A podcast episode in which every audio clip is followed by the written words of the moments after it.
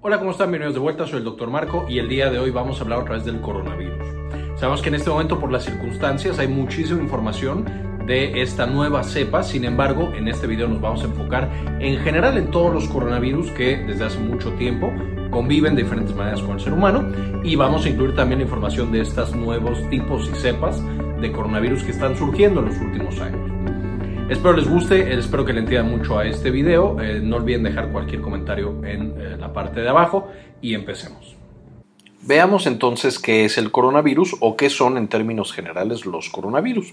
Que por supuesto sabemos que el coronavirus se llama así porque cuando lo vemos en el microscopio electrónico, por las proteínas que tiene en su membrana, pues pareciera que tiene una corona.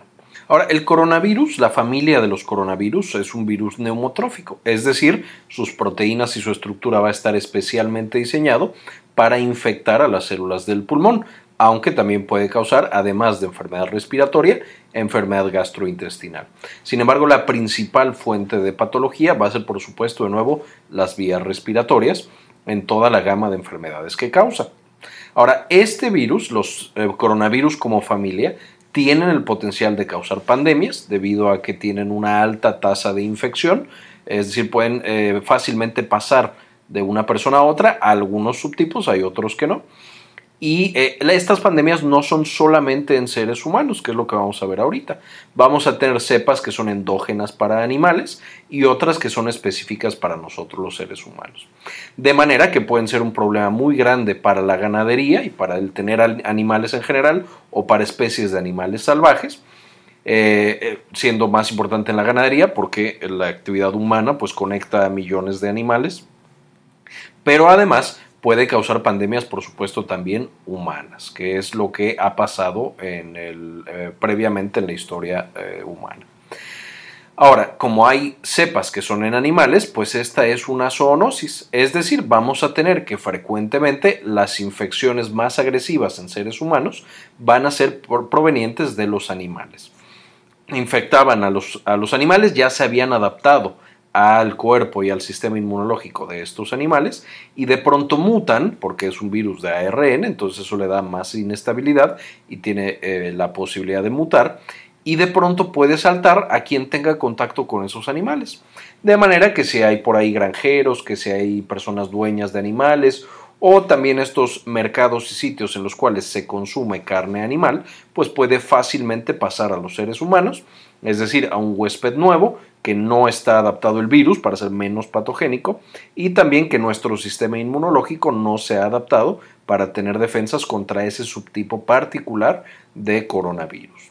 Ahora, ¿cuál es su mecanismo patogénico? Pues tenemos de nuevo aquí esta eh, representación del virus con todas sus proteínas y va a tener diferentes proteínas que lo constituyen. Vamos a tener, por supuesto, las proteínas que son integrales para su estructura y ahí tengo la proteína M, de la membrana y la N de nucleocápside, M y N es el nombre de la proteína, y estas forman la parte de adentro y la membrana del virus. Y por otro lado vamos a tener proteínas más externas como la proteína S de spike y E de envelope, las cuales forman pues las picos digamos y la envoltura viral. Estas dos siendo extremadamente importantes para su capacidad de invadir células del pulmón, saltar de una célula a otra y tener toda la destrucción de eh, las células pulmonares. Puede eh, tener la capacidad de generar sitios y de generar algunos otros mecanismos patogénicos hasta llevar por supuesto a la neumonía, que sería la versión más grave de infección por coronavirus. Ya hemos hablado previamente de la neumonía en videos pasados, les dejo el enlace en la parte de arriba, eh, y ahí explicamos justamente cuáles son los mecanismos que llevan a que el pulmón deje de trabajar y cómo saber si estas infecciones ya son severas o todavía no son severas.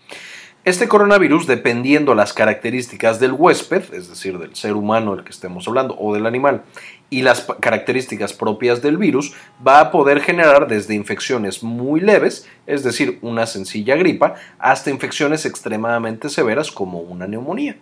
Dentro de las características del huésped, lo vamos a mencionar un poquito más adelante, pero una persona que tiene varios factores de riesgo como eh, ser muy pequeñito o muy muy grande o algunas otras, puede presentar en un virus tranquilo, en un virus que no es tan patogénico, una neumonía severa. Y de la misma manera, los virus que no están acostumbrados al ser humano y que infectan de preferencia a animales y que de pronto saltan y ahora nos empiezan a atacar a nosotros, esos también tienen una tendencia a ser virus mucho más agresivos y mucho más patogénicos. Además de esto, los coronavirus, como estábamos mencionando, tienen la posibilidad de generar pandemias. Al ser virus que infectan las vías respiratorias y que pueden saltar de una persona a otra, pues entonces, y de animales a seres humanos, hay el riesgo de que existan estas infecciones masivas eh, conocidas como pandemias. Y aquí tenemos solo algunas de las que han generado los coronavirus en general. Siempre vamos a terminar el nombre del virus con COV, que es coronavirus, y a la izquierda el nombre que se le da a esa infección particular. La primera vez que tuvimos una pandemia registrada por coronavirus fue en el año 2003, que se originó en China, y esta provino de una especie de gato salvaje que es endémica de esta región. En esta tuvimos 8.422 personas infectadas, más o menos, con 916 muriendo. Es decir, prácticamente el 11% de todos los que se infectaban morían a causa de esta infección. Después tuvimos MERS, que MERS era otra versión del coronavirus, también no atacaba a humanos y de pronto salta a los humanos. Esta se originó en el 2012 en el Medio Oriente, muchos de estos países árabes.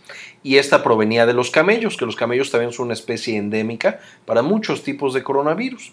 Aquí tuvimos 157 personas infectadas, de las cuales 66 murieron, prácticamente el 42%, es decir, una enfermedad extremadamente mortal sin embargo, afortunadamente, al parecer no tenía demasiada transmisión de un ser humano a otro, toda provenía de animal a persona, eso la hizo mucho más agresiva y también hizo que eh, fuera menos eh, el número de personas infectadas.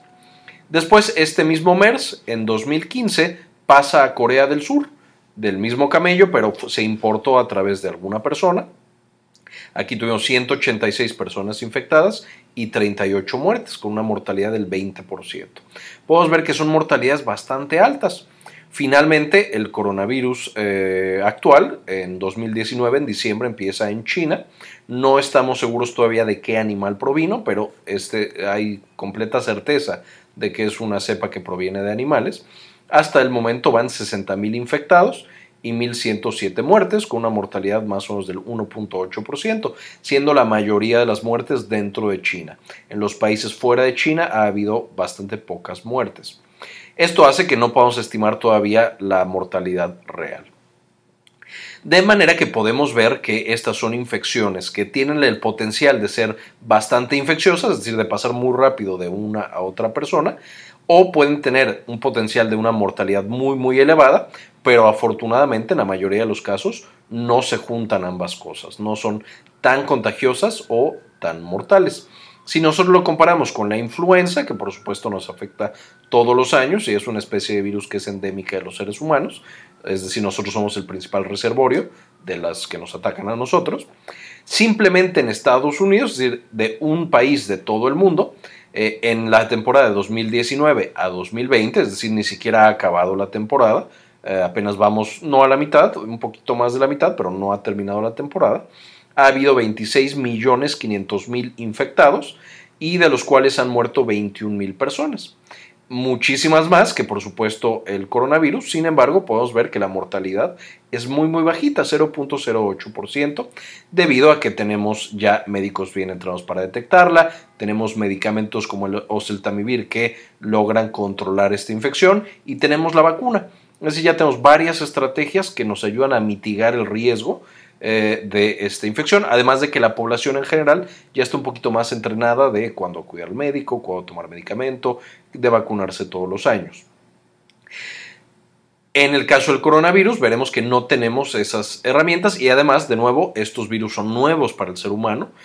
Todos estos en este año, excepto el MERS 2015, eh, eran nuevos, nunca los habíamos tenido y eso hace que la infección sea más, tenga un potencial para una mayor severidad.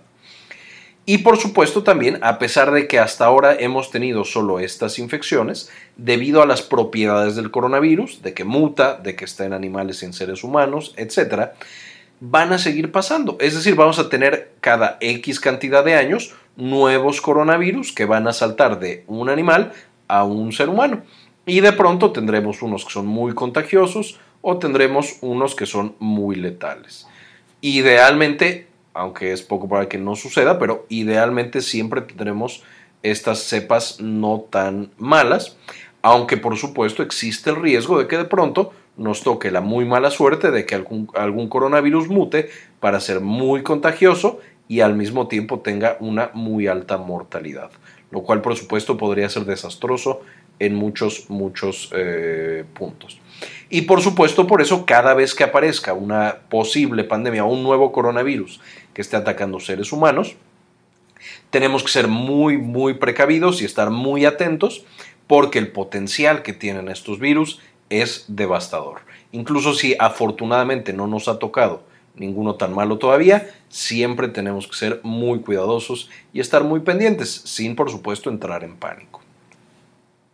Ahora, ¿cuáles son los tipos de coronavirus? Ya quedamos que hay unos que son tradicionales del ser humano y otros tradicionales de los animales. Los que son reservorios humanos, es decir, los que nos atacan todos los años y es frecuente que tengamos, van a ser estos de aquí. El alfa 229E, el alfa NL63, beta 4408, beta OC43 y beta HQU1. Estos siempre nos están dando, eh, siempre en, los, en diciembre y en la temporada de influenza, también vamos a tener una frecuencia elevada de infecciones por coronavirus. Y estos en la mayoría de los casos dan infecciones leves, en la mayoría de los adultos sanos prácticamente solamente una gripa y solamente son preocupantes cuando dan en pacientes, por ejemplo, recién nacidos, adultos mayores y eh, pacientes con comorbilidades. Ya platicamos con más detalle los coronavirus humanos en el video de neumonía en bebés, que les dejo también el enlace en la parte de arriba. Debido a que la neumonía en bebés es frecuentemente causada por estos coronavirus, especialmente si el bebé es prematuro. El único virus que, superaría este coronavirus por mucho sería el virus sensitivo respiratorio, que de nuevo ya mencionamos en ese otro video. Además de los coronavirus endógenos del ser humano, vamos a tener otros que son endógenos de los animales. Aquí tenemos, por ejemplo, eh, todos los demás, ahorita vamos a ver cuáles son, pero frecuentemente los murciélagos, los patos, eh, cerdos, caballos, etcétera, tienen sus propios coronavirus endógenos. Es decir, como nosotros, en invierno se empiezan a enfermar y tienen estos coronavirus en vías respiratorias, en pulmón y en otros tejidos. Pareciera que por alguna razón el sistema inmunológico de los murciélagos es especialmente susceptible a sufrir infecciones por coronavirus, debido a eh, que de pronto estos murciélagos se encuentran ante ciertos factores, por ejemplo, que por sequías tienen menos nutrimentos, que hay sequías y entonces ya no pueden vivir en los árboles que vivían antes, eh, pierden su eh, hábitat, va a haber destrucción de las cuevas por actividad humana, eh, lo que estamos cultivando y algunos otros factores socioeconómicos, los murciélagos de pronto pueden migrar y estar en contacto con los animales de los cuales nosotros dependemos, de los cerditos, de los caballos, de los patos, de los pollos, etc. Y entonces el murciélago, al defecar y al eh, emitir desde saliva o alguna otra cosa, transmite ahora el coronavirus a estos animales. Y después, como el ser humano tiene tanto contacto con estos animales, pues entonces lo contrae. Cuando nos comemos la carne del puerquito o cuando eh, transportamos un caballo de un sitio a otro para alguna actividad humana, entonces este coronavirus no solo infecta al granjero que lo tenía originalmente y que lo tuvo en contacto con murciélagos, porque estaban migrando, sino también todas las otras personas que estén en contacto con este mismo caballito. De nuevo, esto siendo alimentado por todos estos procesos de eh, comercio y prácticas culturales y viaje internacional. De la misma manera, podemos tener que el murciélago puede pasarle directamente el coronavirus al ser humano. ¿Por qué? Porque decidimos hacer nuestra ciudad muy cerca de donde viven los murciélagos, porque culturalmente hacemos cosas muy extrañas con los murciélagos, o por el ecoturismo, porque vamos a visitar sus cuevas o vamos a visitar su hábitat y entonces tenemos contacto. Y ahora directamente este coronavirus, sin pasar por un animal, directamente nos infecta.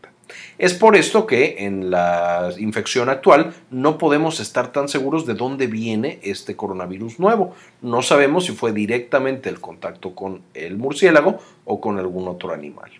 Y por supuesto de esto ya podemos eh, tener o eh, empezar a pensar dónde van a ser más frecuentes este tipo de infecciones. Va a ser por supuesto un sitio en el cual existan murciélagos y ya sea que tengamos murciélagos en contacto directo con seres humanos, como estos mercados en los que se vende desde los murciélagos para comer hasta eh, otros tipo de murciélagos de mascotas y cosas así. Sitios con mucho ecoturismo, con estas prácticas culturales de contacto, y donde también estén creciendo mucho las ciudades hacia los hábitats de los murciélagos. De la misma manera, donde los murciélagos no tengamos la precaución de que estén aislados de los animales que usamos y que nos comemos. Entonces es el primer factor. Y el segundo factor, por supuesto, va a ser en un sitio donde haya muchos, muchos humanos. Porque mientras más humanos hay, pues más fácil es que nos pasemos el virus de unos a otros. Y especialmente si es un sitio de mucho viaje, entonces vamos a tener que se pasa rápidamente a otros países siendo por eso que algunos eh, sitios como China son clásicamente donde empiezan ciertos de estos padecimientos. Ahora, además de este ciclo en el cual los coronavirus pueden pasar de animales a seres humanos, estos que están en animales pues están adaptados, un virus siempre que infecta a una misma población va evolucionando para ser cada vez menos letal. ¿Por qué? Porque lo que quiere el virus es reproducirse cada vez más y más y más una persona que esté infectada todos los años y que esté infectada por tres meses, pues va a producir muchos más virus que una persona que me infecto hoy y estoy muerto en unas horas. De manera que los virus van evolucionando con el paso del tiempo a ser cada vez menos agresivos y menos patogénicos. En general no es una regla absoluta, pero en general la evolución los lleva a, generar eh, infecciones menos, más indolentes, menos agresivas. Cuando un virus se expone a un hábitat completamente nuevo, de pronto puede eh, no estar acostumbrado a este y entonces puede generar eh, infecciones mucho más agresivas. De manera que estos coronavirus van a tener una mayor mortalidad. No han sido todavía atenuados debido al contacto constante con los seres humanos. Es como si los domesticáramos un poquito. Y además nuestro sistema inmune no va a estar acostumbrado de manera que pueden ser de nuevo muy letales. Aquí tenemos todos los coronavirus que han sido aislados hasta ahorita, entonces tenemos coronavirus del tipo alfa y aquí tenemos algunos caninos, algunos porcinos, felinos y tenemos el grupo alfa, los dos que ya habíamos mencionado, humanos. Después en el grupo beta tenemos de murciélagos, de nuevo de puerquitos, de ratones, eh, algunos otros y tenemos los humanos que son estos, que son endémicos, siempre nos han atacado, y estos dos que son nuevos, el SARS y el MERS, que de nuevo tenían una letalidad o una mortalidad mucho más alta, aunque afortunadamente no fueron tan contagiosos. Y luego tenemos los gamma, que serían estos dos que tenemos aquí, de pavos incluso y de aves. El nuevo coronavirus apenas se está categorizando, pero ahora es la nueva versión que puede que ha saltado de animales a seres humanos. Y de nuevo tendremos que agregarlo a la lista de estas infecciones potencialmente pandémicas que ahora pueden saltar con nosotros. Ahora, ¿cuáles son los factores de riesgo para tener esta infección y tener una infección severa? Del coronavirus endógeno, es decir, de las cepas que siempre nos han atacado, las cinco que vimos en la diapositiva pasada, pues es la típica de cualquier infección de vías respiratorias una edad mayor de 65 años o una edad menor de 5 años y especialmente los bebés prematuros están en un riesgo muy elevado de contraer esta infección. El contacto con animales, hablando de estos coronavirus un poco más nuevos, porque de nuevo pueden saltar hacia nosotros eh, eh, los coronavirus mutados. Cualquier persona que tenga alteraciones del sistema inmune o pulmonares o alguna otra enfermedad crónica, es decir, aquí pacientes que usan esteroides, reciben un trasplante, tienen VIH o tal vez tienen EPOC o diabetes, todos ellos pueden contraer un coronavirus y ser mucho más agresivo. Y por supuesto, visita reciente a zonas de riesgo, en este caso cuando sabemos que hay un brote o una epidemia de alguno de los coronavirus y viajamos a donde están estos coronavirus, pues por supuesto tenemos un riesgo alto de infectarnos y de que sea una infección más severa por ser un coronavirus específicamente que proviene de animales. Ahora, en signos y síntomas, aquí recordarán, eh, aquí dejo justamente el, de la presentación de influenza, del video de influenza, que les dejo también en la parte de arriba, porque de aquí en adelante va a ser muy similar a la influenza. Realmente no podemos diferenciar tanto de manera clínica si nosotros estamos lidiando con, un coronavirus o con un, un virus de la influenza. Ambos van a generar fiebre, tos, congestión nasal, dolor de cabeza, fatiga, dolor muscular, vamos a tener eh, malestar general, vamos a tener anorexia, si ya no queremos comer, podemos llegar a tener vómito, podemos tener alguna manifestación gastrointestinal, es decir, es prácticamente igual la sintomatología y las características del coronavirus al de la influenza, de manera que clínicamente no podemos diferenciarlos y es por eso que necesitamos pruebas moleculares. Y va a ser la misma prueba molecular nosotros tomamos muestras de eh, los pacientes y de ahí se hace algo que se llama PCR, es decir, vamos a agarrar específicamente el ARN de este virus y vamos a ver que su ARN sea de coronavirus y no de influenza. O por otro lado, encontramos que es de influenza y no de coronavirus. Una vez que nosotros determinamos el ARN de que es coronavirus, ahora tenemos que sacar qué tipo de coronavirus es. Y entonces con la PCR podemos sacar la huella genética de cada uno de los virus que tengamos y de ese coronavirus que nos infecta en ese momento. Y las complicaciones también son las mismas. Vamos a tener una infección respiratoria cada vez más severa hasta que llegamos por supuesto a una neumonía, en la cual el paciente tiene que ser intervenido y tiene que ser incluso intubado en la terapia intensiva. Ahora en el tratamiento es donde van a variar Mientras que para influenza tenemos ya las vacunas y tenemos los antivirales, que son altamente efectivos, no existe actualmente ningún tratamiento ni vacuna eficaz contra el coronavirus. Aunque por supuesto se están estudiando agresivamente tanto vacunas como tratamientos. Se han usado el lopinavir ritonavir eh, debido a que en el brote de SARS resultaron efectivos para controlar esa infección. No estamos seguros si va a servir para este nuevo coronavirus, pero se está investigando. Lo mismo para el interferón. Los coronavirus son, son sensibles a los interferones en términos generales, aunque no sabemos si este va a responder igual de bien. Y lo que sí sabemos es que no funciona ni el tratamiento para la influenza eh, actual ni los anteriores. Es decir, oseltamivir y amantadina no tienen actividad en contra del coronavirus. Y debido a esto, debido a la gran necesidad que hay de tener algo para esta infección y al gran potencial que tienen estos tipos de virus de causar eh, epidemias y luego pandemias, entonces se está trabajando agresivamente en nuevos tratamientos y en una vacuna. Finalmente, ¿qué podemos hacer entonces para protegernos? Pues primero las medidas generales que ya conocemos para eh, protegernos de infecciones de vías respiratorias. Lavado de manos frecuente, taparse nariz y boca con parte interna del brazo al toser o estornudar y evitar contacto con personas enfermas. Esto es clásico, siempre debemos hacerlo, por supuesto también desinfectar superficies. Eh, no estamos seguros todavía cuánto sobrevive el virus en las superficies, pero algunos coronavirus anteriores han sobrevivido entre 4 y 6 horas aunque de nuevo cada, cada, uno puede ser diferente, entonces esto no es un dato específico para el nuevo virus que estamos viviendo ahora. El uso de máscaras y equipo protector en ambientes hospitalarios y ambientes médicos y en algunos otros sitios, aunque por supuesto muchas máscaras no logran proteger completamente contra el virus, entonces esto no es una garantía. Evitar contacto con animales dentro de lo posible y si tuvimos contacto con ellos, entonces lavarnos muy bien las manos antes y después eh, cocinar bien los productos animales, si vamos a consumir alguna cosa, carne de cerdo, carne de lo que sea, entonces cocinarlo muy bien para asegurarnos de que cualquier partícula viral haya sido eliminada por el calor. Y también de manera muy importante, buscar tener una vigilancia epidemiológica de los animales. Es decir, asegurarnos de que nuestras instituciones ganaderas, donde se están eh, eh, cuidando a estos animales, cuiden realmente los animales y, estén monitorizando cuando tienen infecciones que pueden saltar a seres humanos. Y además también estos mercados y estos sitios en los cuales se tiene contacto de muchos animales diferentes, muchas veces sin ningún tipo de separación o supervisión, debemos eh, exigir que se tengan vigilancia epidemiológica de estos sitios.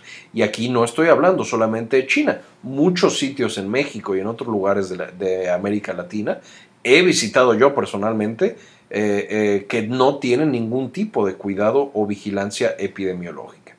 Y sabemos que en caso de los coronavirus no ha sucedido, pero la famosa influenza porcina, pues es otro de los riesgos. No estoy diciendo que en ese momento no se tuviera el cuidado con el manejo de estos animalitos en México, que, esa pandemia empezó en México, eh, pero deberíamos tener un sistema de vigilancia epidemiológica especialmente para infecciones virales de todos los animales que tengan contacto con los seres humanos. Y no debería ser solo una estructura nacional, y de hecho en otros países ya se está haciendo, de tener una red de comunicación eh, y de vigilancia epidemiológica internacional para todas este tipo de infecciones que tienen este potencial tan grande de causar pandemias por el contacto de animales con seres humanos.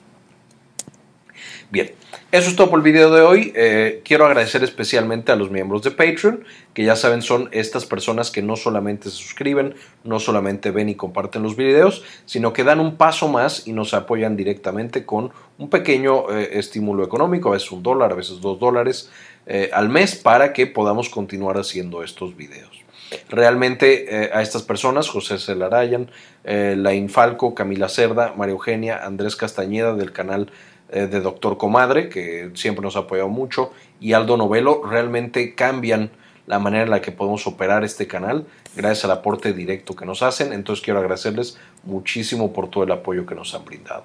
Y les dejo también algunas de las referencias que utilicé para este video. Les recomiendo especialmente este video de Novel Coronavirus 2019 en ECOV. Este es de la OMS directamente. Ellos publicaron este video para responder a esta potencial eh, epidemia de coronavirus antes de que se declarara cualquier cosa. Entonces, eh, bueno, es información muy buena. Este video es muy, muy eh, ameno también. Además, les dejo también el enlace en la parte de arriba para que puedan consultarlo. muy cortito, pero muy completo. y sería todo. Bien, esto fue todo por el video de hoy, espero les haya gustado y le hayan entendido. No olviden ejercer todas estas medidas de protección, no solamente para el coronavirus, evidentemente hay unas específicas, pero hagamos, hagamos todas estas medidas para protegernos en términos generales a nosotros y a nuestros familiares de las infecciones de vías respiratorias. Eh, cualquier duda no olviden dejar en los comentarios. Agradezco muchísimo a todos los que se han suscrito y a todos los que nos apoyan mes con mes en este canal. Y como siempre, ayúdenos a cambiar el mundo, compartan la información.